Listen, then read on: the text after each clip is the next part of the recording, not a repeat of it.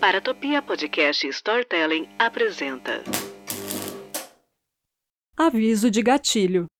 Este podcast trata de temas sensíveis como morte, abuso, estupro, incesto e suicídio, não sendo indicado para todos os públicos.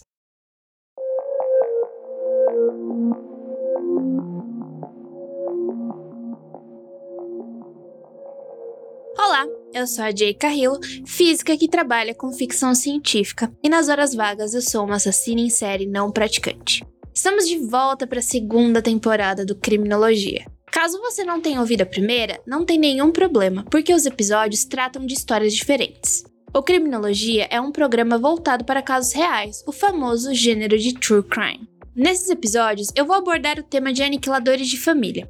Meio pesado, né? Mas você sabe o que define um aniquilador de família? É um dos tipos mais comuns de assassinatos em massa. Geralmente, é um homem mais velho da casa que está deprimido, paranoico, embriagado ou uma combinação de tudo isso aí.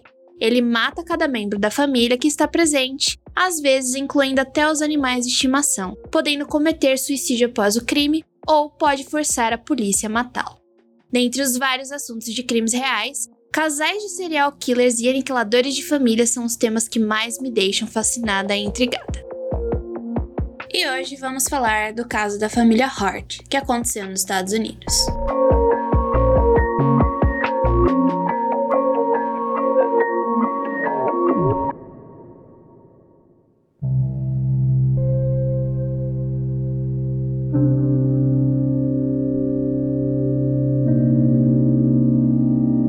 Novembro de 2014, a foto de uma criança de 12 anos chamada Devont Hart se tornou um símbolo das reivindicações raciais. Confortado nos braços de um policial branco, Devont era um menino preto que estava chorando quando a foto foi tirada durante um protesto contra a brutalidade policial, depois que o grande júri do Missouri se recusou a indiciar um policial da cidade de Ferguson pelo assassinato de Michael Brown, garoto de 18 anos que foi baleado enquanto estava a caminho da casa da avó. Cinco anos antes, Jennifer e Sarah Hart adotaram Devont junto com mais duas crianças que se juntaram a uma família composta já por outros três filhos. No dia 26 de março de 2018, todas as seis crianças estavam em um carro do tipo SUV com suas mães quando todos caíram de um penhasco no condado de Medotino, na Califórnia. Enquanto as buscas nas proximidades levaram aos corpos de Jennifer, Susan e quatro das seis crianças Hart, uma das filhas foi encontrada apenas semanas depois na praia, mas os restos mortais de Devont nunca foram localizados. As lágrimas e o abraço de Devont podem até ter sido interpretados pela mídia como uma luzinha no fim do túnel, mas no final elas escondiam uma realidade muito mais complexa e obscura.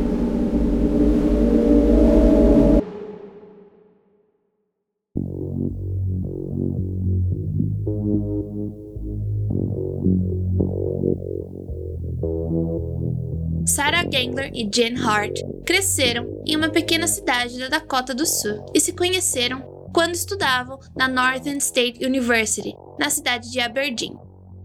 Sara conseguiu seu diploma em educação especial, que habilita profissionais da educação a lidar com pessoas com deficiência ou transtorno de aprendizagem, promovendo também a inclusão no ambiente escolar. Já a Jennifer, ou Jen, nunca se formou.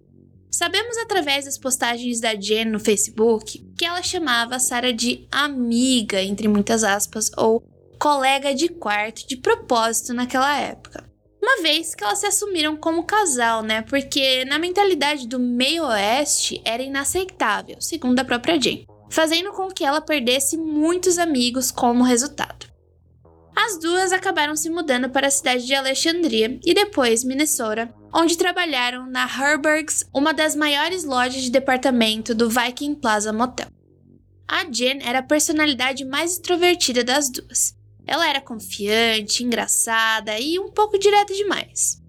Ela também tinha um histórico de quebrar as regras. Na faculdade, ela foi presa por roubar um tênis de corrida. Quando ela foi questionada na época, o que, que ela falou, né? Ela falou que ela também tinha roubado mais coisas. Na verdade, ela roubou filmes em uma outra ocasião. No Herbergs, depois de reclamar com os colegas sobre mamilos sexistas de manequins femininos, a Jane usou uma serra para remover cada mamilo dos bonecos. Ao contrário de Jane, a Sarah era mais sensível e, descrito por alguns, frequentemente ficava às lágrimas quando estava em situações estressantes. Era o sobrenome de Jane que o casal vai usar até o final de sua vida. Já em 2004, as duas, que tinham mais ou menos 25 anos de idade, adotaram uma menina de 15 anos e imediatamente o casal começou a reclamar da garota dizendo que ela pegava comida do lixo. Uma coisa bem clima de fofoca, sabe? Bem white girl problems. E esse negócio de white girls aí vai ser uma coisa que vai ser perpetuada até o fim dessa história e vai ser uma das problemáticas que a gente vai ter que abordar. Em entrevista com o jornal do Seattle Times, essa garota, agora com quase 20 anos, disse que viveu com as Hearts por menos de um ano e nunca na vida havia comido lixo. Na realidade, ela acreditava que ficaria com a família até completar os seus 18 anos, mas uma semana antes dos três primeiros filhos adotivos chegarem, as Hearts deixaram a menina no jardim de infância local, perto de onde ela teria uma sessão com a sua terapeuta, né? Quando ela entrou na consulta, ela foi informada que as Hearts não voltariam para buscá-la. Basicamente, as duas deixaram ela lá e nem chegaram a conversar com ela. Tipo, olha, assim, não rolou, a gente já adotou mais três crianças, mas você não vai dar certo. Agora eu não entendo, na minha cabeça não entra muito. Como é que você adota uma adolescente de 15 anos, não gosta dela? Eu acho isso meio absurdo. E daí você vai lá e adota mais três crianças, a gente vai ver que essas três crianças têm uma idade muito menor do que essa moça, né? Dois anos depois, a Jane e a Sarah resolveram adotar outros três membros para sua família no sistema adotivo no Texas: Marx, de 7 anos, Hannah, de 4 anos, e a Abigail, que tinha só dois aninhos. E o que a gente sabe sobre essas crianças? Bom, elas eram crianças pretas e, estatisticamente falando, o sistema e o preconceito dificultam a adoção delas. E aqui vão os dados mais ou menos arredondados entre os anos de 2019 e 2021. Das cerca 5 mil crianças e adolescentes cadastradas no Brasil, 91,94% têm mais de 6 anos de idade. 16,06% são negras e 35,21% têm algum problema de saúde ou deficiência. Essas três características, elas reduzem bastante as chances de adoção. Dados do Conselho Nacional de Justiça apontam que, entre os 42 mil pretendentes à adoção, 86% não aceitam adotar as crianças com mais de 6 anos de idade, 45% não querem adotar crianças negras e 62% não concordam em adotar crianças com problemas de saúde ou alguma deficiência. Essa dificuldade de adoção entre irmãos também é alta. Vale ressaltar aqui que eu, por exemplo, tenho é, minha mãe é adotada, minha tia é adotada, mas é aquela adoção que ela já sai, a criança ela já sai do hospital. A mãe acaba tendo parto e ela já tem todo o trâmite legal feito, então a criança ela já sai do hospital com a nova família adotada. Se vocês não sabem, essa é uma lei que dá respaldo à mãe que não quer ter a criança, ela não tem condições de criar aquela criança, então a partir do momento que ela decide não querer aquela criança, ela pode sim colocar no sistema e os trâmites já são feitos ali muito anteriormente à criança nascer, tá? Em um post no Facebook, a Jenny ela descreveu sua primeira noite como mãe de três filhos. Abigail urinou em todos os lugares e cortou o queixo ao cair da escada. Hannah espalhou fezes na parede. Marx bateu a cabeça na parede do armário e afirmou que ele estava possuído por demônios. Só que assim, ela e a Sarah, elas estavam muito empenhadas em curar as crianças ao longo do tempo. Como mesmo num post do Facebook foi dito, né? Se não nós, quem?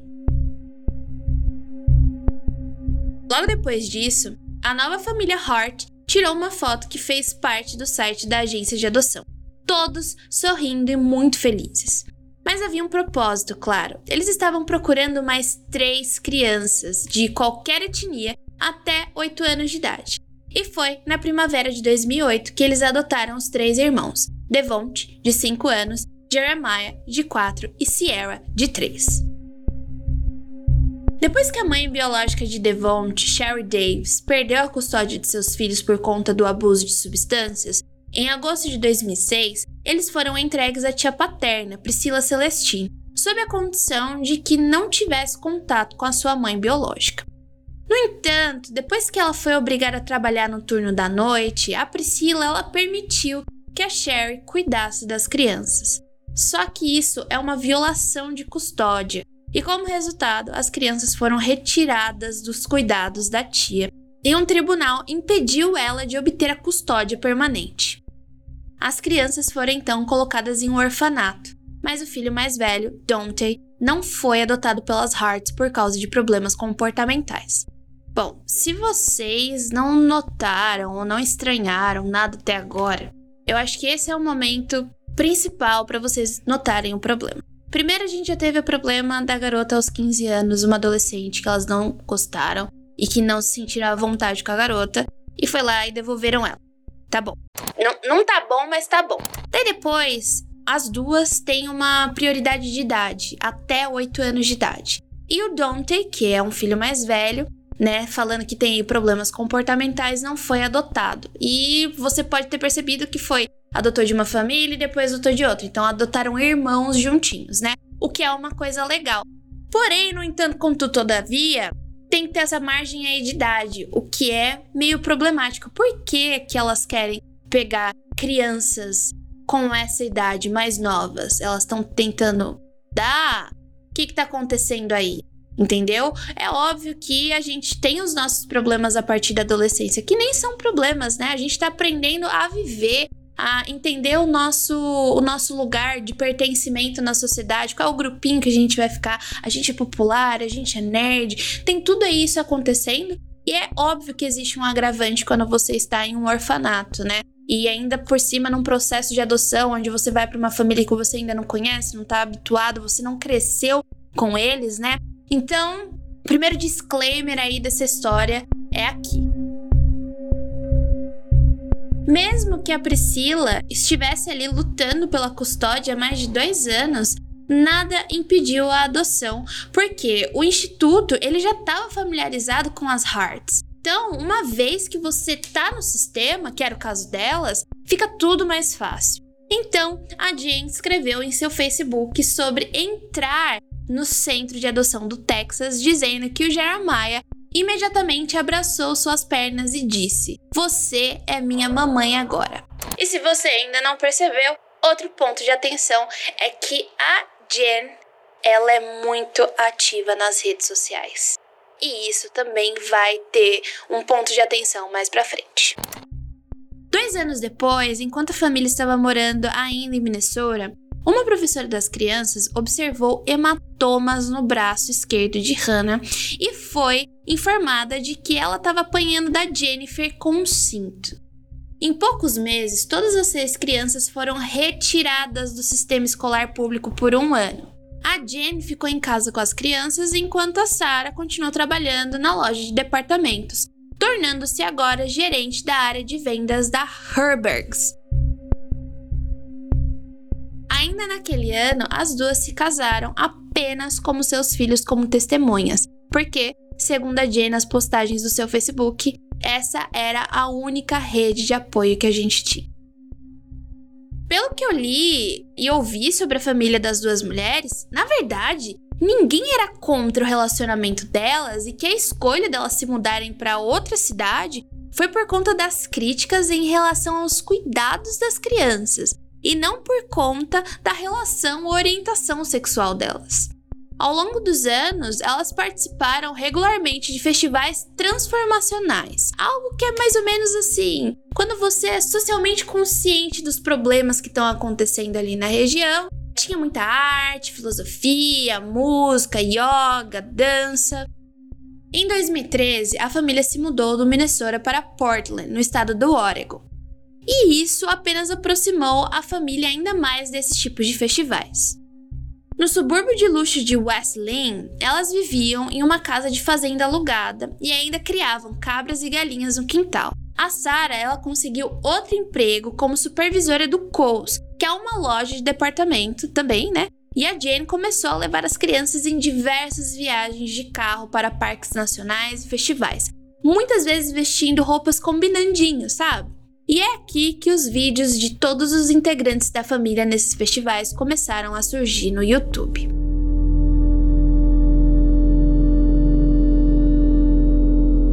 O que a gente viu até agora é que a Jen, ela não trabalha e quem tá bancando tudo por enquanto é só a Sarah. Só que essas postagens no Facebook da Jen, elas continuaram constantes acumulando um número até que expressivo de curtidas. As suas atuações mostravam uma narrativa que era criada por ela mesma como uma mãe e mulher muito progressista. Em contrapartida, as fotos mostravam coisas que não condiziam com o que a Jane escrevia. Alguns dos seus seguidores notaram que o rosto de Marx, um dos filhos, era tão fino que o seu maxilar saltava e que Jeremiah parecia assustadoramente ossudo. Cada post reafirmava o mesmo enredo. Aqui estão duas mães e seus filhos reabilitados, prosperando contra todas as probabilidades. A Jen ela postava nas redes sobre os desafios de criar filhos pretos em um mundo racista. Uma mulher branca falando sobre isso. Por exemplo, ela comentou que uma vez Devonte tinha sido xingado no centro de Portland. Embora a Sarah não fosse tão ativa assim nas redes, a Jen frequentemente postava homenagens também à sua esposa, como no aniversário de casamento, ou então compartilhava prints de conversas de texto entre as duas. Depois que as crianças foram retiradas da escola durante aquele ano lá, todas as seis crianças voltaram a estudar em escolas públicas, só que os funcionários voltaram a ver sinais que eram preocupantes. Então, em novembro de 2010, a Abigail, de 6 anos, relatou dodóis à sua professora. De acordo com o relatório da polícia, ela havia dito que depois que uma moeda caiu de seu bolso, fazendo com que as mães pensassem que ela havia roubado, a Jen a levou ao banheiro e colocou sua cabeça debaixo da água gelada. E, claro, a surrou com um punho. Ao notar hematomas nas costas e no estômago da criança, os investigadores entrevistaram as outras crianças Hart, que disseram que muitas vezes eram castigadas, espancadas ou mandadas para suas camas sem comida. Aqui vai ficar o sinal de alerta a partir deste momento. É o seguinte: a história, se vocês ainda não perceberam, vai se tratar muito de racismo. A gente não vai chegar no nível de tortura, mas vai ter muitos maus tratos a crianças. Então, caso você não se sinta à vontade com esse tipo de história, a gente se vê semana que vem, tem outros episódios para você ouvir. Eu não recomendo, que as coisas vão escalar de uma forma bem ruim, então não aconselho para pessoas sensíveis a esses tipos de tema.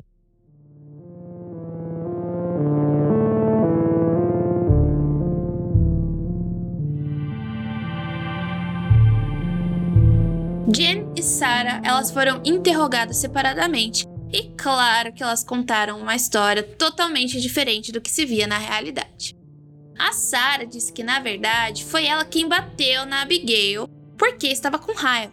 A Jen confirmou a história e os investigadores acreditaram nas duas. Por que não acreditar em duas mulheres brancas com vários filhos pretos? Mas a escola também relatou que as crianças Hart viviam pedindo comida aos colegas. Quando confrontadas novamente pelos assistentes sociais, as mães disseram que as crianças, na verdade, tinham problemas com a alimentação, com a comida mesmo, e que a escola não, não entendia esse tipo de coisa. Claro que não, que a escola nunca vai entender. Foi nesse momento que todos os seis filhos foram, de fato, retirados da escola, mais uma vez, e não voltaram. A comida, ela parecia ser um grande tema ali que causava tensão na família Hart. Um denunciante mencionou uma vez que a Jen havia permitido a cada criança apenas uma única fatia de pizza para o jantar. E quando descobriu que alguém tinha comido mais de uma durante a noite, ela puniu todas as seis crianças, fazendo com que elas usassem máscaras de dormir, daquelas que a gente usa para cobrir os olhos, sabe? E a claridade não entra, não incomoda. e deitar em um colchão de ar por 5 horas. Para mostrar ainda que as crianças comiam livremente, né? Na verdade, elas comiam livremente só quando a Jane não estava por perto, porque uma vez que ela colocasse os pés na casa, todos eles se recusariam a comer ou falariam que não tinham comido nada ali na casa durante o dia. Então, é nesse momento aqui que eu preciso falar sobre educação domiciliar, ou como é também conhecido o homeschooling. O homeschooling, ele consiste numa modalidade de ensino em casa, realizado pelos pais ou responsáveis da criança, sem que ela precise de fato comparecer à escola. Essa modalidade, ela não é permitida no Brasil.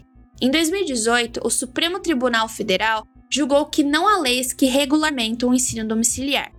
Essa decisão estabelece que a criança deve comparecer à sala de aula para ter convivência com alunos de crenças e valores diferentes dos seus.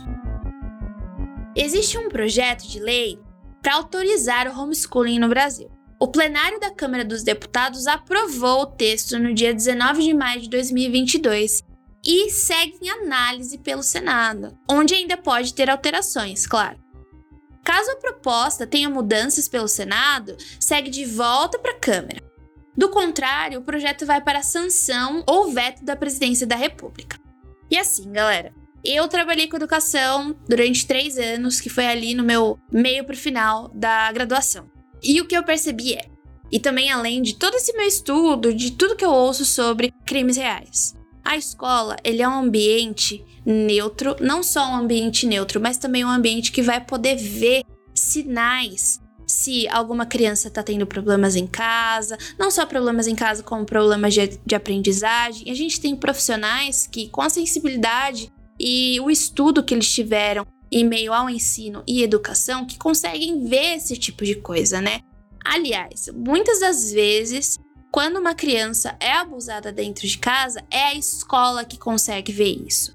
E eu não tô nem falando, a escola não é só boa por causa desse ponto. É também o que eu disse antes, né? É você ter contato com valores e crenças diferentes das suas. Ou seja, você tem contato com outras pessoas de religiões diferentes, de culturas diferentes, que tem sistemas dentro de casa que funcionam de formas diferentes da sua, e você aprende, você vai acabar até crescendo com isso, né? Essa é a oportunidade, além de, claro, socializar. Essa é uma forma de socialização, né? Conhecer coisas fora da sua realidade. Então, eu sou 100% contra o homeschooling, nem tem como esconder isso, justamente por causa de todos esses fatores.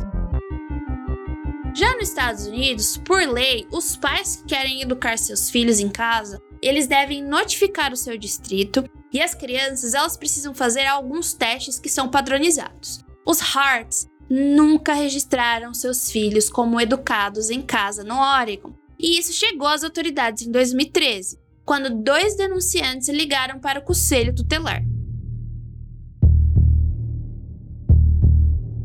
De acordo com o relatório, o primeiro informante disse assim, aspas, Jane fez isso para compartilhar em sua página do Facebook, onde as crianças posam e são feitas para parecer uma grande família feliz, mas depois da foto tirada, elas voltam a aparecer sem vida. Fecha aspas.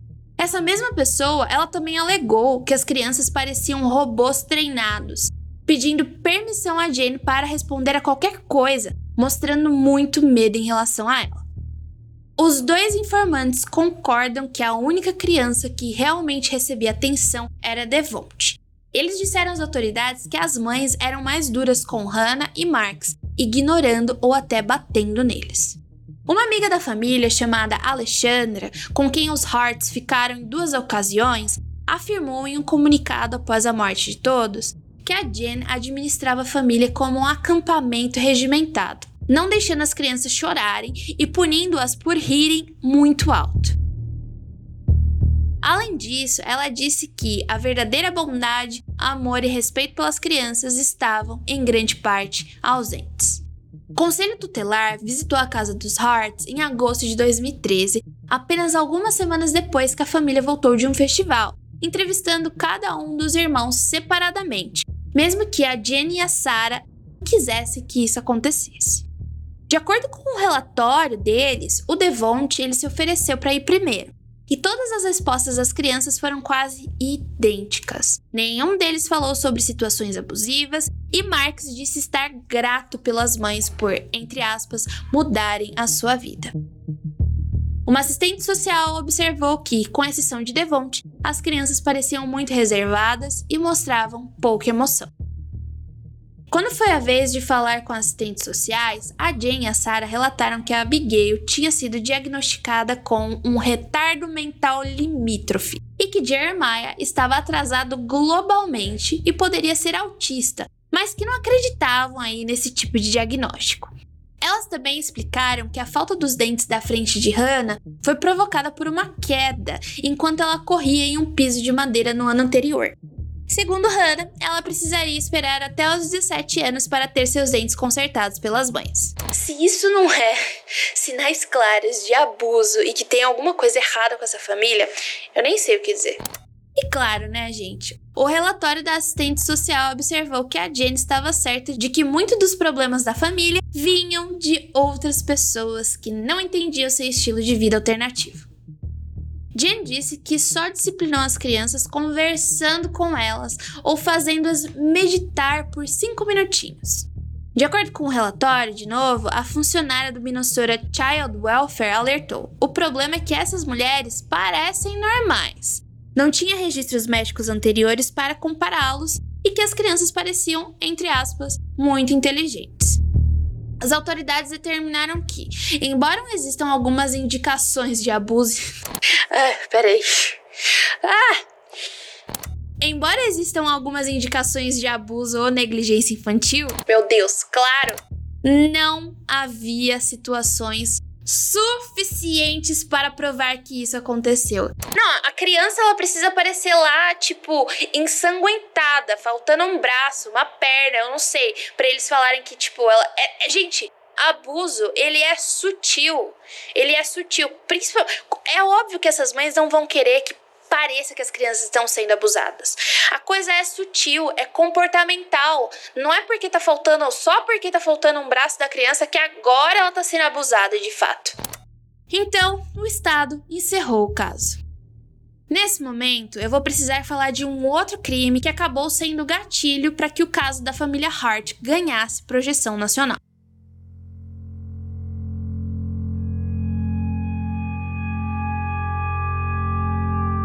No dia 9 de agosto de 2014, Michael Brown, de 18 anos, foi baleado por um policial na cidade de Ferguson, no condado de St. Louis, no estado de Missouri.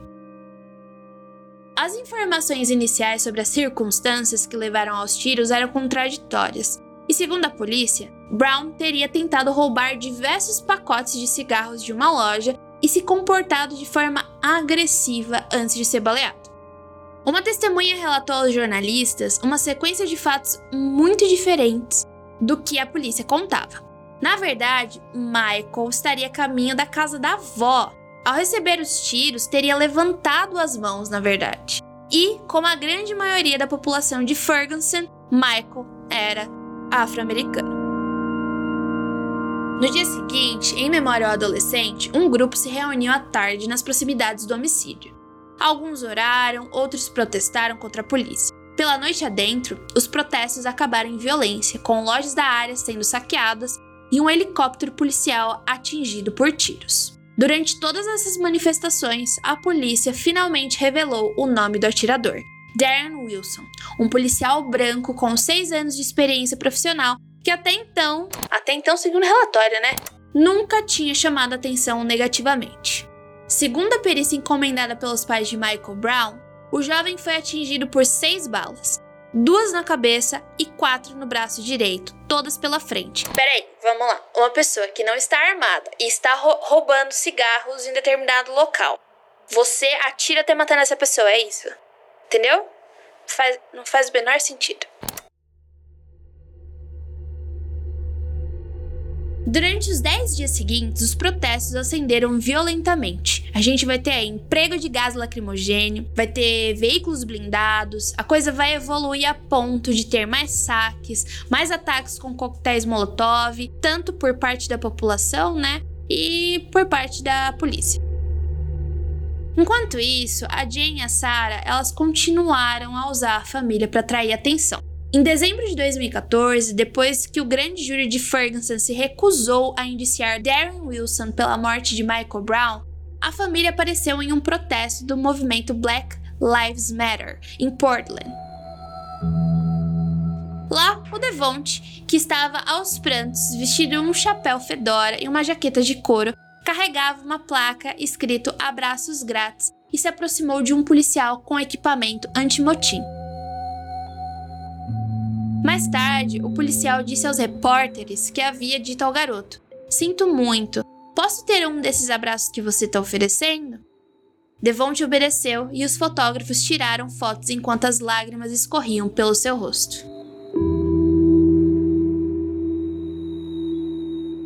Devonte disse que estava chorando porque estava triste com os eventos do país. Agora, vamos lá. Essa foto. Caso você queira procurar é, no Google, é uma foto muito bonita, tá? É realmente uma foto muito bonita. Um garoto preto chorando, abraçando um policial. A gente vê que o Devonte tá realmente muito chateado com alguma coisa. Se a gente olha a história dessa família, é uma família que, pelo visto, tá tendo problemas raciais aí dentro, que as crianças estão sendo abusadas. Será mesmo que o Devonte estava chorando por conta do que tinha acontecido ou por conta de alguma coisa que as mães tinham feito?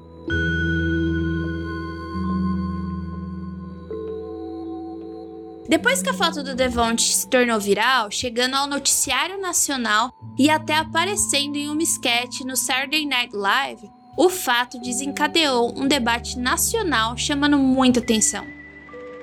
De acordo com o relatório de um xerife, a Sarah disse mais tarde a um colega de trabalho que o evento havia mudado Jenny, alegando que estaria recebendo ameaças de morte, aumentando exponencialmente o nível de estresse na família. Imagina, essa família já tava cheia de problema. Daí acontece um bagulho desse, né? Enfim. Ela disse que recusou ofertas para aparecer na TV nacional e teve que vestir as crianças com fantasias de Star Wars para que elas pudessem brincar do lado de fora sem serem reconhecidas.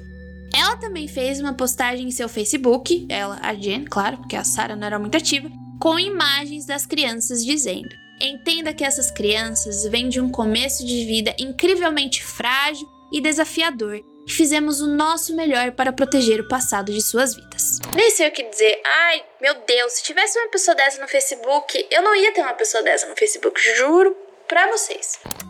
Em 2016, a Jen usou novamente a rede para uma nova publicação. Abre aspas. Percebemos que alguns pensam que nossas vidas são quase perfeitas. Somos humanos e lutamos contra os obstáculos da vida como todo mundo. Fecha aspas. Mas esse é o ponto das redes sociais, né? é lógico que você não vai postar as coisas tensas que acontecem na sua vida, entendeu? Por exemplo, o que aconteceu recentemente, um casal famoso se separou. Você não vai postar uma foto dos dois chorando. É lógico que vai ser uma foto bonita falando: infelizmente não seguimos mais a nossa vida juntos. Você não vai postar nada feio. Você não vai postar, sei lá, de repente a separação foi por conta de uma traição. Você não vai colocar isso na rede social. É óbvio que você vai colocar as coisas bonitas. Você não vai postar a foto do seu filho que tá fazendo birra naquele momento se jogando no chão do supermercado, que é uma coisa muito normal. Tenho vontade de ajudar todas as mães que essa situação acontece, porque eu já fui uma criança que me joguei no chão do supermercado. Coitada da minha mãe. Minha mãe me teve muito nova, né? Coitada, ela me teve com 17 anos, mais ou menos. Daí tinha uma criança jogada no chão chorando. Se eu, com 28 anos, não sei direito como lidar, imagina a minha mãe que era mais nova. Eu tenho vontade de ajudar essas mães. Então, você que é mãe, eu, eu entendo a birra das suas crianças e é, um, é uma parte natural. A criança ela tá tentando entender as emoções dela. Eu não entendo as minhas emoções, imagina a criança. Então, você não vai postar isso na rede social falando sobre birra de crianças. O que, que você vai fazer? Você vai postar a criança bonitinha comendo, né? Fofa, brincando com os brinquedinhos dela. Essa é a chave da rede social. É só mostrar o que é bom, o que é bonito. É muito inocente e ingênuo da sua parte acreditar que a vida é dessa forma, entendeu? Então, Jane, você tá doida.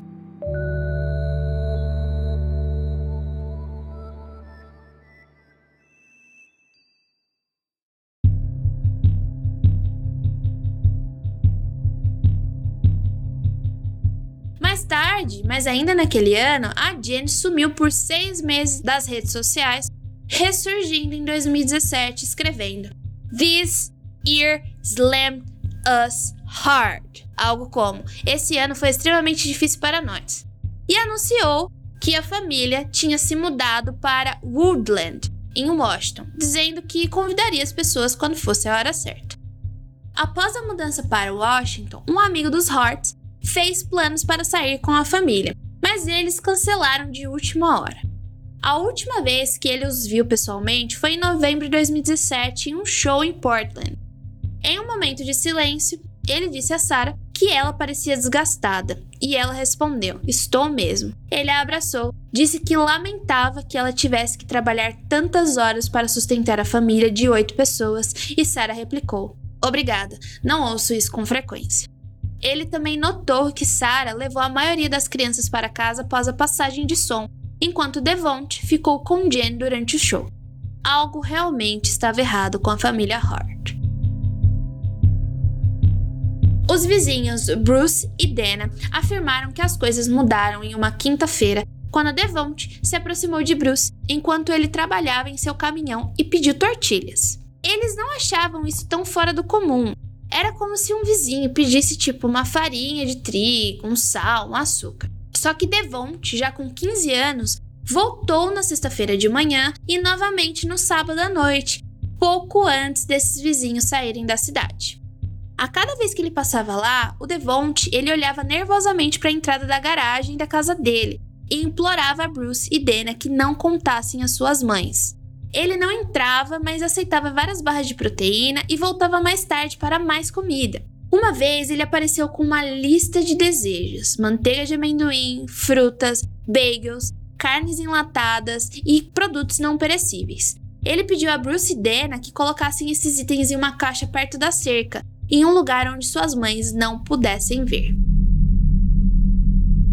Em um evento anterior a esse do Devont, Logo depois que as Hart se mudaram para Washington, a Hannah, ela pulou da janela do quarto do segundo andar por volta da uma e meia da manhã e chegou até a residência desses mesmos vizinhos implorando: "Não me façam voltar. Eles são racistas e abusam de nós." Logo depois, as Hart encontraram a Hannah e a levaram de volta para casa.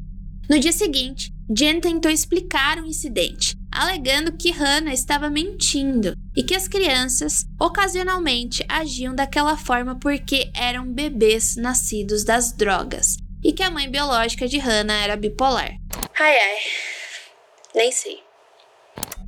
Após esse incidente, em conversas posteriores com Devont, ele disse que suas mães adotivas detinham comida como punição e que as crianças às vezes eram abusadas. Devont também confessou que Sarah costumava empurrar Jen, mas nada mais do que isso. Abre aspas. Tudo que Hannah lhe disse era verdade. Minha mãe só te disse essas coisas para deixar todo mundo tranquilo. Fecha aspas. Na sexta-feira, 23 de março, após 10 visitas de Devont, Dana finalmente ligou para o conselho tutelar. Naquela tarde, um funcionário de lá que estava a da casa dos Hart viu o carro de Jane parar na garagem. Mas quando ele tocou a campainha minutos depois, ninguém respondeu. Então, ele deixou seu cartão na porta. Bom, se o sistema já falhou uma vez com essas crianças, eu não me surpreendo nada que continue falhando, né? Posteriormente, o Departamento de Serviços Sociais e de Saúde do estado de Washington disse que eles tentaram entrar em contato com a família Hart em outras três ocasiões, dias 23, 26 e 27 de março, só que sem sucesso, sendo que o último dia de tentativa de contato foi dois dias antes dos assassinatos. Menos de uma hora depois, a Dana viu o carro da Sarah chegar em casa. Naquela noite, Bruce e Dana notaram que o caiaque vermelho brilhante que eles sempre viam no topo do carro de Jen havia sido tirado dali. No dia seguinte, não se via mais o mesmo carro e blocos de concreto de um muro de contenção estavam espalhados pela entrada da casa. Não houve postagens no Facebook sobre a última viagem dos Harts. Sarah estava escalada para abrir a Coles, a loja de departamentos da qual trabalhava, às seis da manhã do sábado. Mas às três da manhã, ela mandou uma mensagem para um de seus colegas de trabalho dizendo: Sinto muito, achei que poderia ir trabalhar, mas estou muito doente ainda. No domingo de manhã, uma câmera de vigilância em uma rede de supermercados capturou Jen, de óculos escuros e capuz, pagando 20,8 dólares em dinheiro por mantimentos como bananas, cenouras, ravioli de carne, pão de trigo, barra de cereais e salgadinhos usando seu cartão. Ela estava sozinha e com uma aparência bem diferente. Na tarde de segunda-feira, um colega de trabalho da Coles ligou para a polícia para pedir uma checagem na casa da Sarah, porque ela havia faltado ao trabalho durante todo o fim de semana e não tinha respondido nenhuma de suas mensagens. Além de um saco rasgado de ração para galinhas no chão da sala e algumas roupas espalhadas na cama de Jenny e Sarah, os investigadores encontraram a casa completamente em ordem. Tão em ordem que parecia que ninguém morava ali por um tempo. O andar de cima havia sido reformado recentemente com novos pisos de madeira e paredes recém-pintadas, coisa que a Jen havia compartilhado através de fotos das crianças trabalhando nesse projeto. Os portas-retratos estavam vazios e pendurados nas paredes, e o quarto onde as crianças dormiam tinha duas camas pequenas e um colchão no chão. Eles também encontraram uma cama de solteiro no quarto adjacente, e só isso para acomodar seis crianças. Além de alguns jogos de tabuleiro e uma pequena biblioteca, os investigadores encontraram poucos indícios de que adolescentes viviam ali. Um dos oficiais comentou: não havia indicação de que crianças moravam na casa. Eu fico me perguntando onde é que essas crianças ficavam, porque, por exemplo, a Jen, ela passava o dia inteiro dentro de casa, como uma, uma mãe que ficava dentro de casa cuidando das crianças, certo? Você tem seis crianças dentro de casa. Eu tenho dois cachorros. Não é uma comparação, mas veja bem. Se eu tenho dois cachorros dentro de casa, eu tenho que limpar a minha casa duas vezes por dia. Como é que ela mantinha a casa tão inóspita e sem parecer que tinham crianças ali? Colocando as crianças, sei lá, acorrentadas no porão? Cara, eu fico me perguntando o que, que acontecia naquela casa para ela estar tá tão limpa e sem indícios de que adolescentes que, que sujam as coisas, né? A gente suja as coisas, na é verdade, não moravam ali. Os investigadores também encontraram um cachimbo e um pote de maconha Purple Widow com uma dosagem referente a tratamento de depressão e uma geladeira abastecida com carne fresca, cachorro quente e frango. Algo bem contraditório com o estilo de vida vegetariano que era defendido por Jay nas redes sociais. Cerca de duas horas depois, um turista alemão informou à polícia que tinha encontrado na praia um carro da mesma marca da família Hart, a apenas 25 minutos do supermercado que Jenny havia sido vista pela última vez. No dia 26 de março de 2018, Jenny e Sarah Hart assassinaram todos os seus seis filhos quando Jennifer dirigiu seu carro, uma SUV Yukon, por um penhasco de 30 metros na Rota 1 do estado da Califórnia, no condado de Medotino.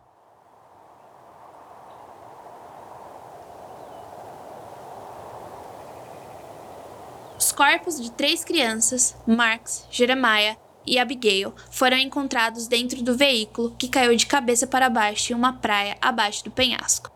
Os restos mortais de Sierra foram encontrados mais tarde, e tudo que acharam de Hannah foram os restos de seu pé, ainda em um sapato, que apareceu em uma praia da Califórnia algum tempo depois. Os corpos de Devonte e Hannah não haviam sido encontrados até aquele momento.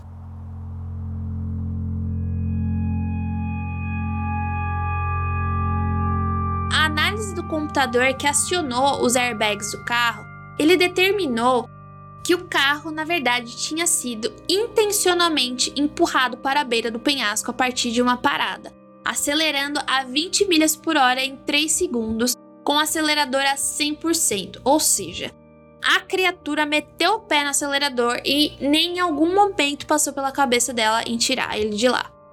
Os resultados da toxicologia mostraram que o teor de álcool no sangue de Jennifer estava acima do limite legal no momento do acidente e que, tanto Sara quanto duas das crianças tinham difenedramina, um antihistamínico que dá sono em seus sistemas. No computador de Sara, haviam pesquisas no Google antes do acidente, perguntando sobre a letalidade do Benadryl, que é o composto que eu falei antes, que é a difenidramina, e sobre morte por afogamento. Suas buscas também incluíam abrigos para cães sem matar, sendo que os dois cães da família foram encontrados dentro da casa deles. Agora, eu fico pensando, né? Será mesmo? Porque assim, quando a gente vai ver a relação entre a Sarah e a Jen, a gente vê que tem uma que domina e uma que só aceita, né? Aparentemente, a personalidade dominante aí é a Jen. Então, será que foi mesmo a Sarah que fez essas pesquisas ou foi a Jen que foi lá e pesquisou no computador, né, da Sarah para ver o que, que ela poderia fazer? Não sei. Fica aí, nunca saberemos, né? Porque a gente não sabe de fato o que, aconteceu. Quando a história foi divulgada na imprensa, o corpo de Devonte não tinha sido encontrado e os investigadores ainda estavam tentando encontrar os parentes biológicos da Hannah para tentar testar o DNA do pé que apareceu na costa, perto do local uma semana após o acidente. Alguns acreditam que o Devonte e a Hannah nunca de fato estiveram no carro e, na verdade, foram mortos muito antes do acidente. Os restos mortais das outras crianças foram liberados para as famílias de Jane e Sarah. Alguns dias depois, um juiz do Tribunal Superior decidiu que Devonte estava no veículo sim no momento do acidente e uma certidão de óbito foi assinada. O júri de 14 membros decidiu por unanimidade o caso como assassinato e suicídio. Ou seja, Jen e Sarah colocaram as seis crianças dentro do carro e assassinaram as seis, cometendo suicídio as duas dentro do carro também. E o departamento do xerife do condado de Medotino encerrou oficialmente o caso, divulgando registros desclassificados em 2019.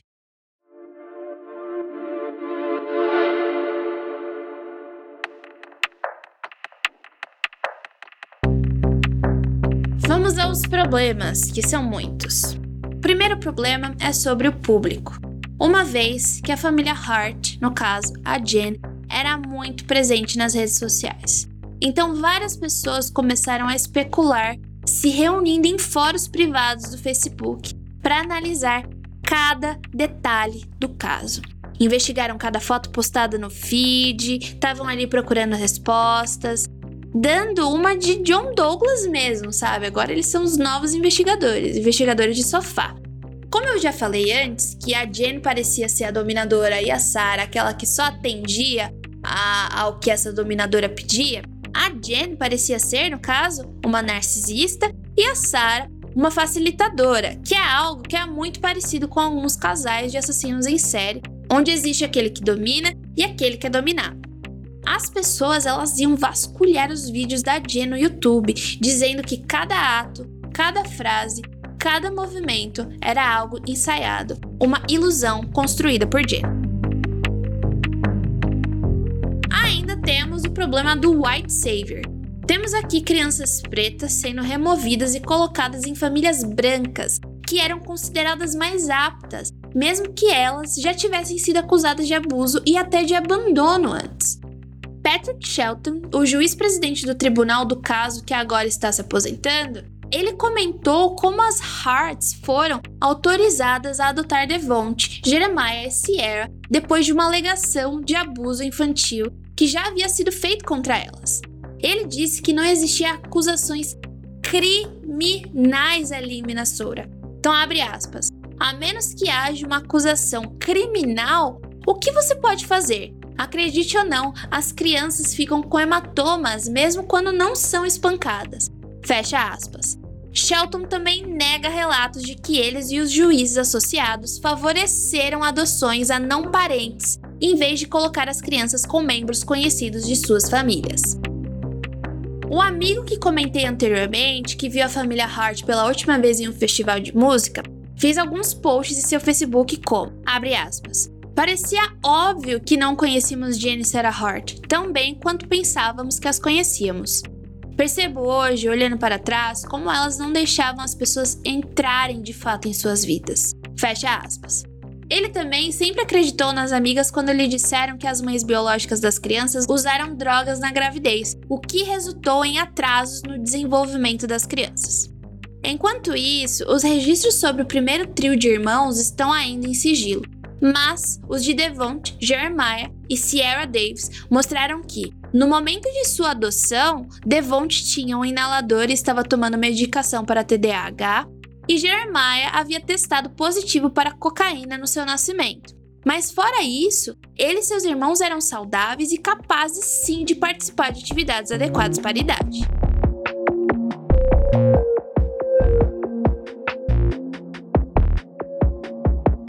Dessa vez, eu não vou colocar a Jenny e a Sarah na caixinha dos aniquiladores de família, porque antes de aniquiladoras, elas eram abusadoras que chegaram finalmente ao fim da linha. Mas claramente, elas viam a família como um sucesso.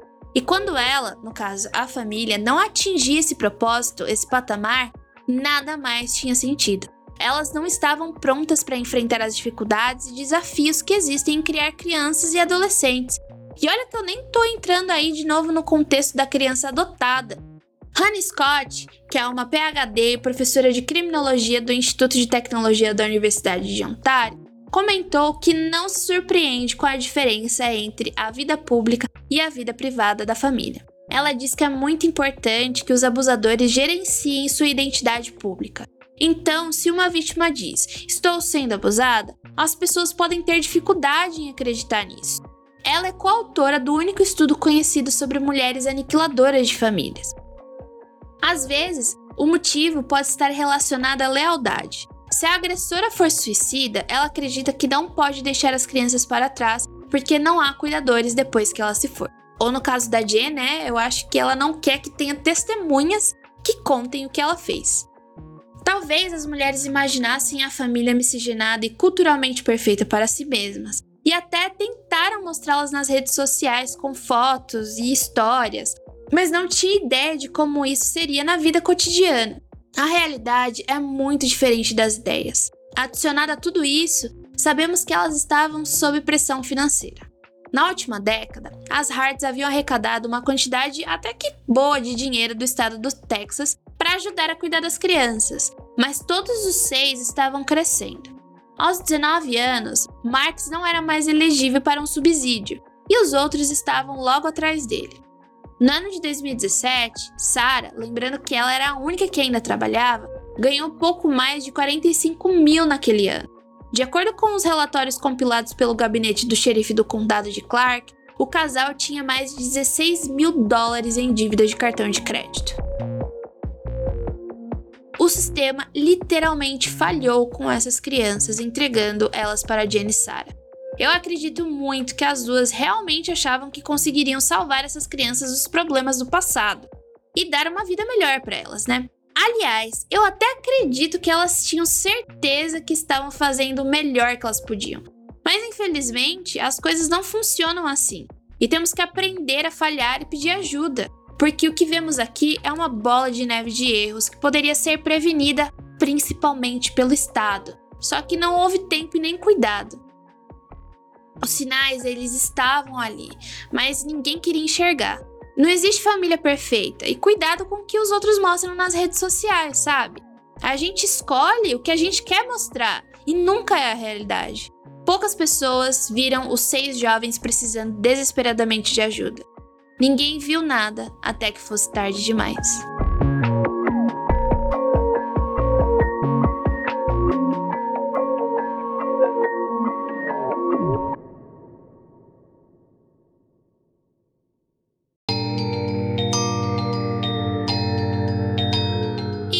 Foi mais um episódio do Criminologia Aniquiladores de Família, uma produção para a Topia. Esse episódio só foi possível graças a eu mesmo, que pesquisou e roteirizou a história, a Ananda Mida e ao Fernando Ticon, que revisaram e fizeram uma leitura sensível, além de todo o trabalho de organização, e ao Murilo, a alma sonora desse podcast. Esse projeto é independente e só é possível graças à contribuição de vocês. Se você quiser incentivar esse e mais projetos, entre em apoia.se barra confidencial. E com uma assinatura de 5 reais por mês, você já ajuda a gente pra caramba. E é isso, nos vemos na semana que vem.